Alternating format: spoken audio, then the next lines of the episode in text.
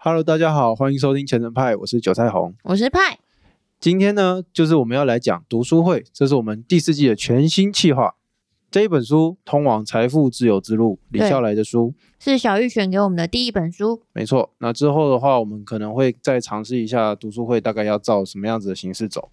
嗯，我们先来测试一下，毕竟我平常很少跟你聊天，对，然后我也很少看书，所以这个对我们来说是一个比较困难的主好题。硬啊！对 不然平常跟你讲都在讲小月的坏话而已，对啊没有在聊什么正经事。我们可以再从这本书带带出一些小月的坏话。可以，可以，没没问题，这个部分交给我。那我们先从封面开始。封面的部分吗？这么前面哦，从对这么前面开始，从封面开始，我们。可以从书皮开始，这个是昨天发生的事情，就是大家可以现在去 呃，可能博客来或者哪里 Google 一下，就是《通往财富自由之路》这一本书，大家会看到，就是它可能旁边是两只猴子，然后两只狗在跳舞，最中间我要讲的就是最中间那一只猫。他昨天昨天因为他看我在看这本书，然后小玉就说：“诶，你看这只猫，这个这个画作是有点希腊风格的。”我就我就问他说：“哎，这是派告诉你的吗？因为派比较你比较有那个嘛。”对我，我喜欢画画。对，然后就是有画画、有设计相关的东西，我就想说，哦，这个可能真的有学问。然后小玉就跟我说，没有，这是他自己知道的。我就他他自己乱讲的，不是他知道，对是他跟他乱讲讲这个，。我就知道说，啊，看这个人在乱讲话。没错，其实看这个书的，我刚开始看到这本书的时候，我注意到的不是它的封面，是它的厚度。我天哪，我很少看那么厚的书诶、就是这种厚度的书，应该是只有小说才有，对之类的，这种哈利波特对还是什？么之类的，平常那种比较现代的书籍比较少是这个厚度，所以我一开始看到的时候有点压力，但是真的读起来的时候，其实还蛮顺的诶、它没有太真的让我觉得太严肃，虽然它的题目哎、不是书名好像有一点你会觉得它有点标题炸欺吗？有人这样子讲。对，因为就是通往财富自由之路，感觉哦，打开来可能会教你说怎么买股票，然后怎么做期货。对我原本想说是不是这种，害害我有点害怕。对，结果打开来都不是。对他真的就是在讲一个生活上面的一个概念跟一个态度的感觉。对，因为他其实，我觉得他可以往更深一点的讲，是说，因为通常对于财富自由这件事情，我们可能想到的是钱，但是有点像是小玉跟你在你们理财的系列里面讲说，其实理财有一部分是理自己的时间，所以他把时间这个东西当做自己的财富的这个概念带进来，所以他这个在前面一开始进来的时候，我有一点意外是，哦，原来是讲这个比较偏就是心灵心灵层面的一些事情的事。没错，而且我在读的时候啊，我就觉得说，如果小玉是一本书的话，它大概就是这一本了。里面讲的话跟他平常跟我讲的话一模一样，我真的是疯了。好像诶，怎么怎么在看小玉？就他当初推荐这一本的时候，主要也是因为他说他从这本书上面学到非常多的东西嘛，所以对，所以他才推我们看这一本。对，所以当看完之后，真的有就是跳脱自己平常的思维啦，就是有有想说，诶，好像可以换个方式过生活的感觉。那这本书你有没有什么就是一开始最让你惊艳的一些想法或什么的？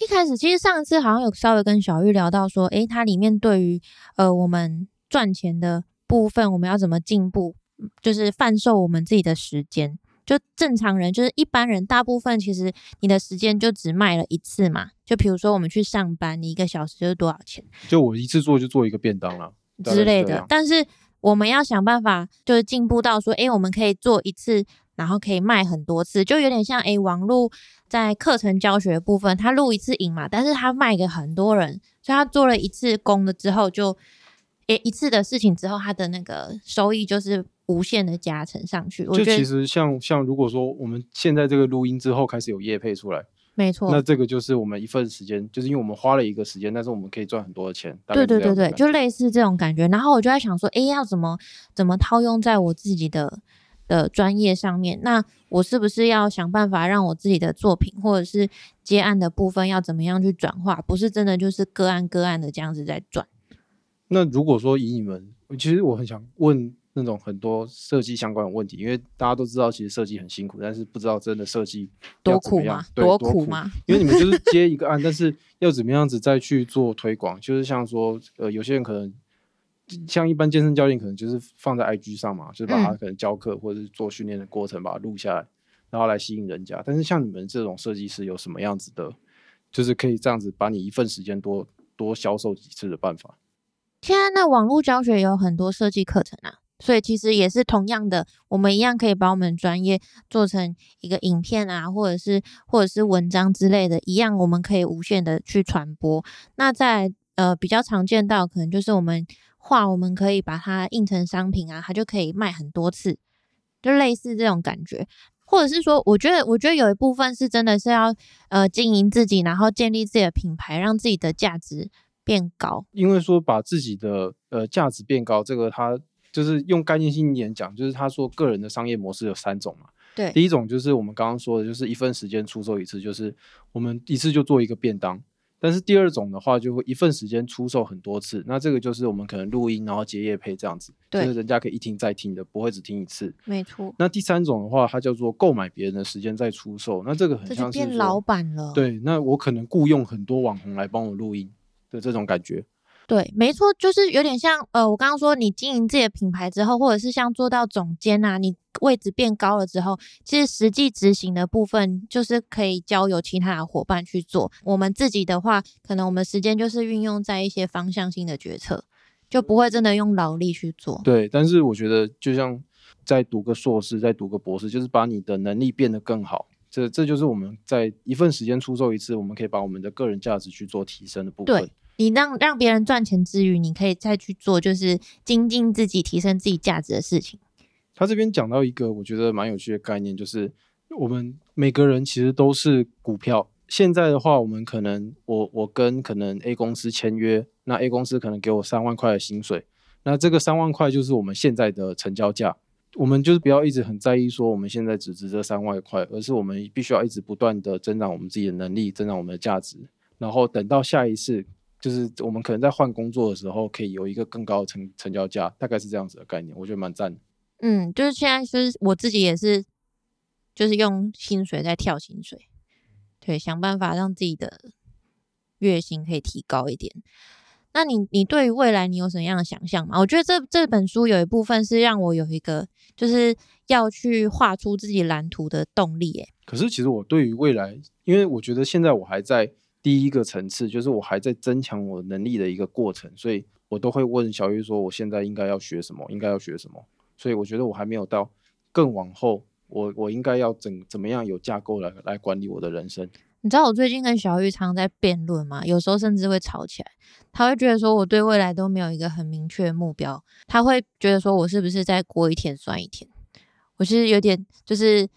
有一部分有点恼怒，然后但是有一部分又觉得，嗯，他好，他是在提醒我，就是我自己，我其实我觉得我自己是蛮容易被说服，然后我也很容易自省的人，所以他这阵子这样跟我聊之后，诶，在看这本书，我就觉得，嗯，我好像真的应该好好思考一下，因为我原本是想说，诶，我有一个目标，但是我不一定要很强迫自己说一定要百分之百去达到那件事情，因为我觉得。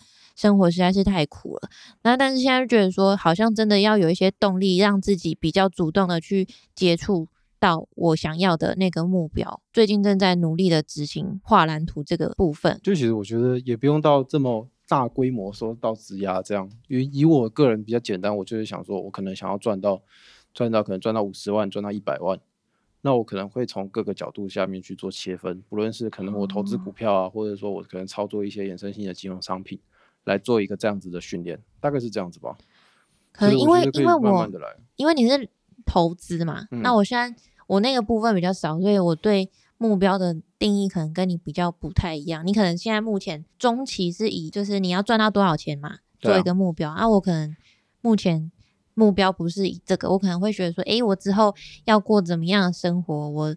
我工作我赚钱的状况是要用什么样？我要把自己的时间贩售多少次啊？或者是说，我要我要我能不能做到买别人的时间来帮我做事情？就是变成一个很大的可能设计师的公司这样子吗？嗯，之类的，就是有一个目标，然后想办法去达成。因为我觉得我我其实不是一个会抱怨生活的人，但是我是一个。逃避生活的人，我最近这样觉得。我也蛮会放过自己的。就是对，去打魔物猎人那个不算，但是如果说 那个不算吗？那个哦，因为对我来说，游戏不是逃避，你知道，游戏是生活的一环。哦。对，所以说我会比较浪费游戏的这些时间，比较没有感觉。哦。但我觉得我个人是比较像是说，哦，我可能在做我上健身房的时候，嗯我，觉得我可能假设蹲到十二下是最大的一个极限值，就是我这样子应该可以成长。但是我蹲到十下，我觉得我好像怕会摔倒的时候，我可能杠子我就放回去了，大概是这样子吧。哦对你韭菜红就是对健身这个部分很有兴趣，他也持续稳定的在投入这个部分，因为就下班就去一下，因为因为我发现我是一个蛮规律的人，这样蛮好的耶。对，他体态不错，嗯，我就我是不敢这样讲啊。体态不错，有有投入，真的有有成果。好，那我觉得我们到进到下一个话题，哦，好 害羞吗？讲到体态的部分，就是因为我就是因为会一直往上看嘛，你会、嗯会有一个更高的目标，更高的目标，所以当然会对现阶段的自己不够满意。好好，对，那跟你下一个，下一个的话，我觉得他这边有一个很棒的概念，这个东西是我一直以来没有注意的，就是它这边的有一个价值的一个价值链，就是注意力比你的时间还重要。那最底层就是钱，就是注意力是最有价值的，然后再来就是你的时间是次有价值，第三个有价值的是你的钱。其实注意力这件事情对我来说，其实我是很容易分心的一个人。我也是，对，就你有时候手机一响，然后你就会稍微瞄一下是什么通知。但是我平常白天的时候会写程式，但是你这样一个弄，你可能那个时序就断掉了。我之前常看手机会被小鱼骂，啊，我也会啊。我就是说你手机 上班的时候不要看，对他他会一直他会一直念我这件事。对，但是这件事其实真的蛮重要，因为你维持那个高高专注度的一个状态，真的是可以产生更大的时间价值啊。我是真的有被他提醒之后，觉得说，哎，真的哎，我我自己在做事情的时候很容易被打断，然后大家的注意力其实默默的他都交出去给那些商业的广告啊，或者是一些无所谓的东西。有一段时间我我怕被打断思绪的时候，我会开飞航。可是有，就是我还是会有一点点就是不安全感，就自我我我觉得现在有可以就是接受自己讯息可以不要马上回还是什么的，但是我还是要训练的啊。我觉得，对对对，你会有点不安诶、就是好像有人要找你，可是小玉说没有，没有人要找你，你才没有人要找啦。真的真的没有到那么急啦。说真的，像像小玉，如果他习他习惯就是，如果能打电话，就是直接打电话对，急事的话就打电对话，所以有时候我跟他分享一些什么梗图啊什么的，他就给我已读，然后也都不回，我就想说，妈，习惯就好有了，够无聊。习惯就好。嗯，真的是要抱怨他一下。对啊，那你说注意力，然后再来是时间，最底下才是金钱。对，因为你很花注意力在你的工作上，其实或者是在你的学习上，你可以省出更多的时间，甚至让他可以帮你赚到更多的钱啊。那嗯他的他的意思是这样子。那你注意力的部分，你除了开飞航，你还有什么样的就是想要改善的地方嘛？因为其实像我小时候，我妈妈是佛教徒，然后她以前就有觉得说，诶，我如果时间可以的话，不是念经，念经我真的不行。我我之嗯前曾经真的去跟她参加过法会，然后那个念的速度啊、换气啊，我会有一点点缺氧。哦，然后我会有点想吐，嗯所以我去过几次之后我就不去了。他主要建议我的是说，诶，我可能睡前啊，或者是晚上可以抽一段时间打坐。然后哦因为那时候打坐这件事情对我来说就是很很佛教，所以嗯我就是觉得不行，我就是会想睡觉。但是现在就是慢慢长大，年纪变大了之后，身边的人啊，不管是小玉或者这本书里面，其实都有稍微建议，有一点点像打坐的方式去训练自己的注意力。对，因为你就是专注在数你的呼吸嘛。没错，数呼吸就是真的注意力很重要。然后我们现在生活上有太多琐事了，我觉得留一段时间给自己，不管是训练注意力或者是观察自己的状况，我都觉得还不错。我本来有想说，就是看到那一张的时候，我想说，哎，那我就睡前的时候来做训练。结果就睡着。对我就数一数我就睡着。我我也是觉得哦，好像好像还是要慢慢的啦，慢慢的。对，所以他当然是说从最基本就是从呼吸，但是如果你觉得呼吸实在是太困难的话，那就从你平常习惯做的事情开始就好。嗯，时间慢慢的加长，也不一定要太长。对，对，主要就是靠自己一点一点的去让自己的注意力拉回来。对那这本书我有点想讨论，就是他提到，因为他在里面一直提到刚需这件事情。对，刚需那刚需是什哪个么？刚呢？就是呃，我想想看，这是什么刚？哪个哦刚？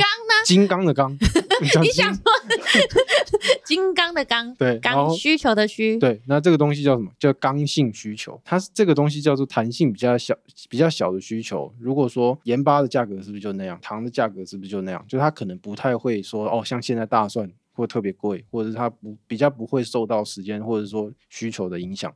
但是问题是，这个东西是一直以来都存在的一个这样子的需求。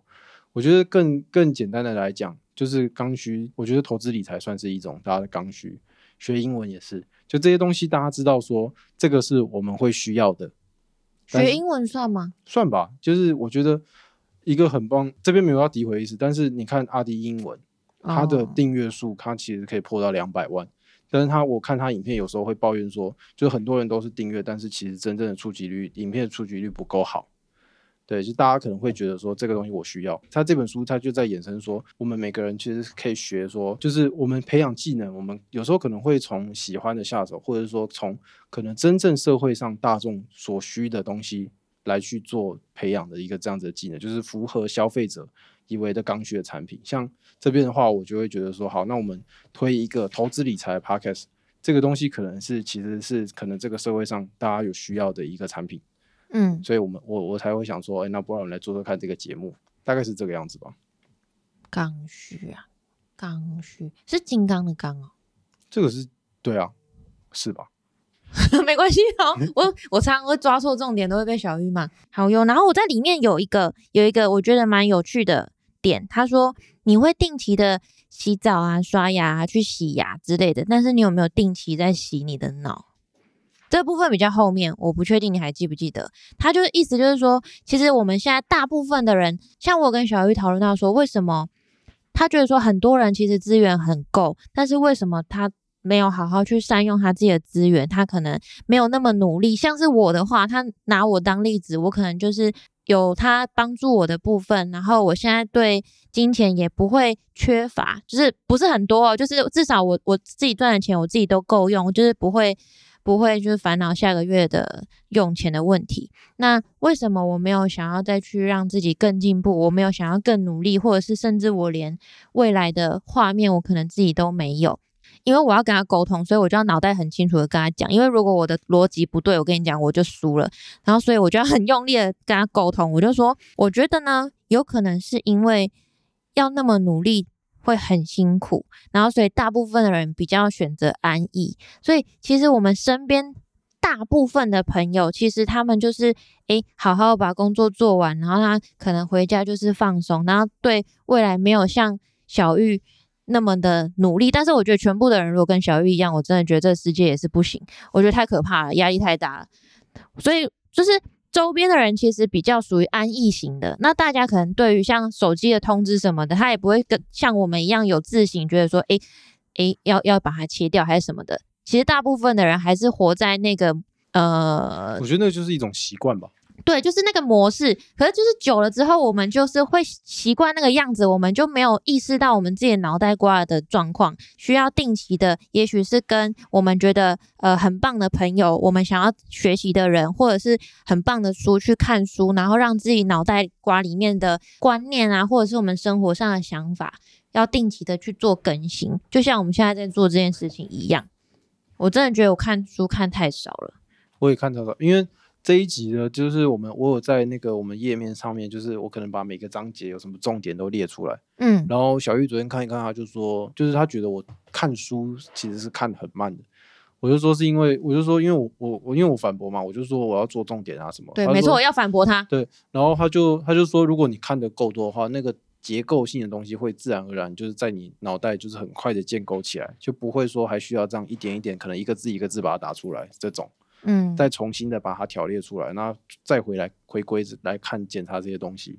我有时候其实觉得，就是小玉她走的太前面，她看书太多，或者是像里面也有讲到说，我自己说好了，我自己是比较愚蠢的人，我可能就会比较想要有一个绝对性的答案。然后里面的有说到说，其实那些真的很厉害的人，他不会给一个百分之百的答案，因为其实很多事情都要看状况去做考量或评估，他没办法，比如说跟你说哦，怎样一定会赚钱，还是怎样。一定不会赚钱，他没有办法这样讲。但我就是一个很愚蠢的人，我就是会跟他跟他想要一个答案，然后这样看书的时候就会觉得说，哇，小月真的走得太前面了。我跟我在他面前好像真的是一个蠢蛋的感觉。你应该也不用到这样，但有时候我觉得应该说那个跟我们一直以来接受教育就是一个问题就配对一个答案，对，而不是说一个问题，然后你要去思考怎么解决，或者说它可能有哪些方向，什么怎么讲？我觉得这个这个跟我们一直以来的习惯是不同的。对，所以我要定期洗脑。对，所以我觉得这个东西有一部分就是我们人的思考要够有弹性，你才可以做一些这样子的变化。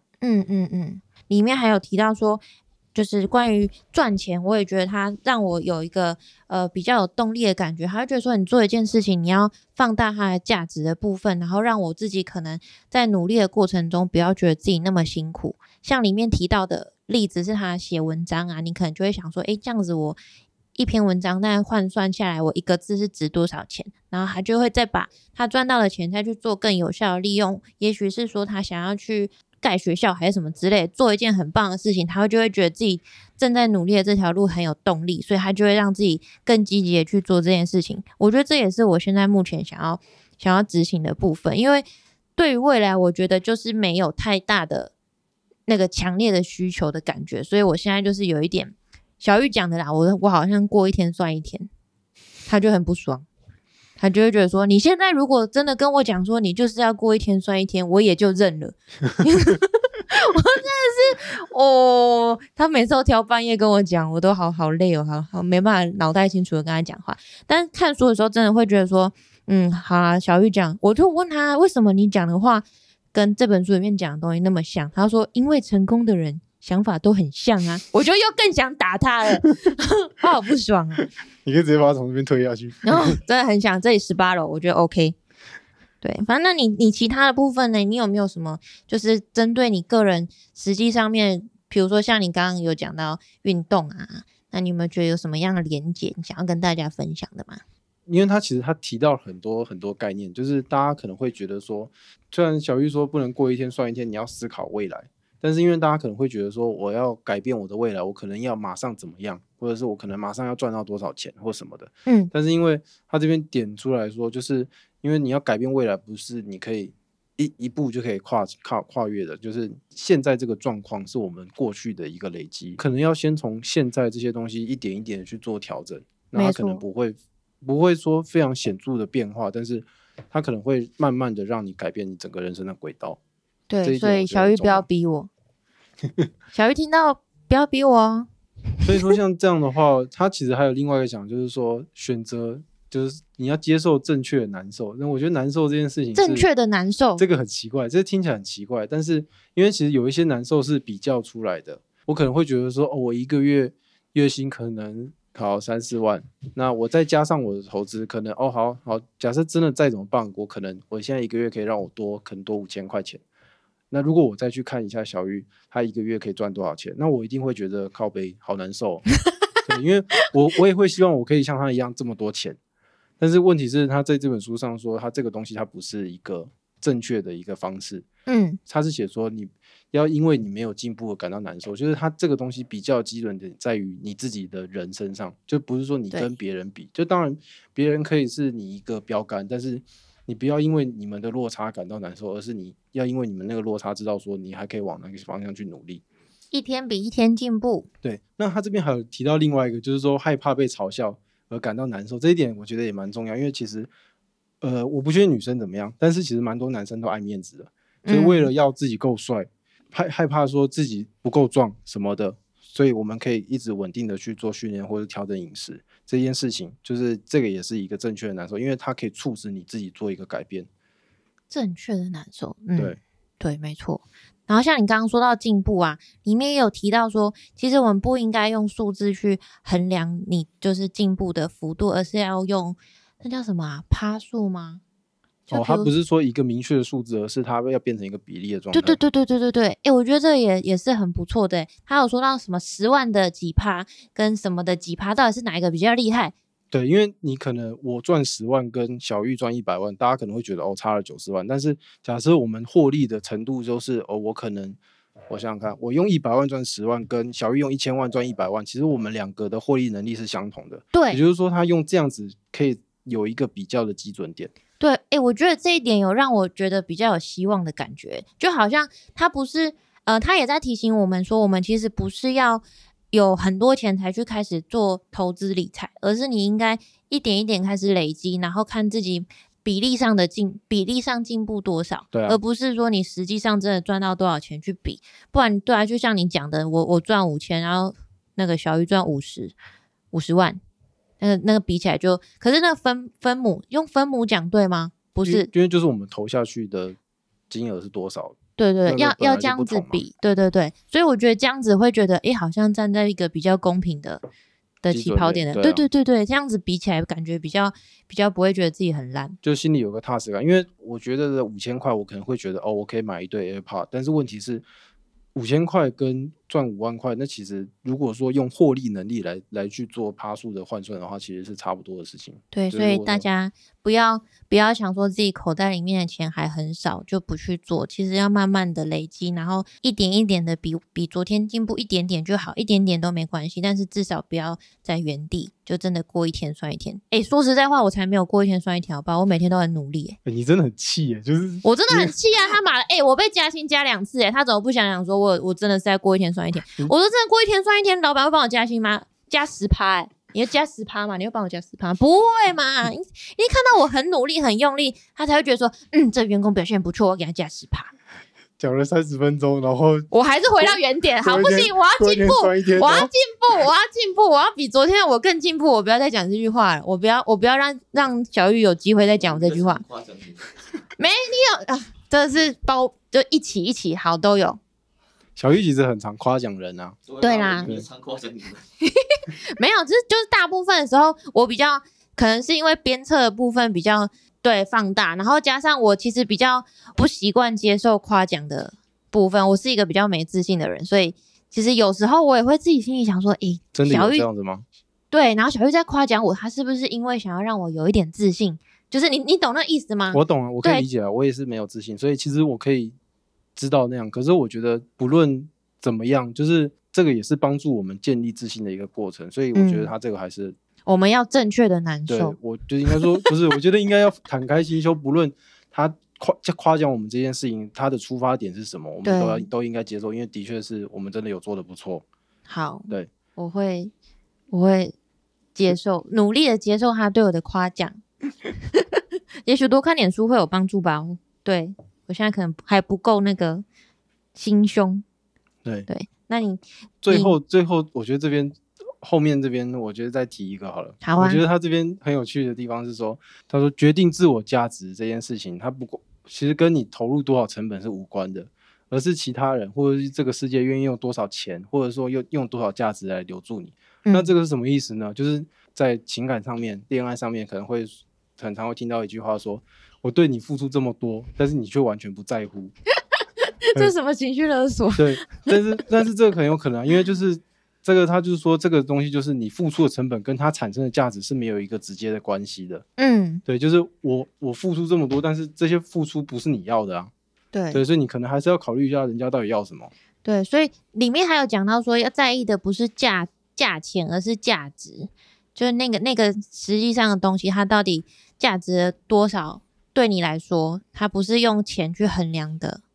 所以像你刚刚说什么，我对你付出了那么多，也许有一些男生会觉得说，我在你身上花了那么多钱，对不对？然后开始算账，对，也是。类似这种感觉。嗯对，总之就是最近我们这样看完了这本书，觉得多多少少有让自己建立一点不一样的生活态度。就是换一个角度来看现在的生活，我觉得也挺棒的。那我觉得大家如果这样听我们分享完，有兴趣的话，也欢迎去书店找找这本书。虽然它的那个名字真的很像什么直销啊，是对，讲一些正能量的东西。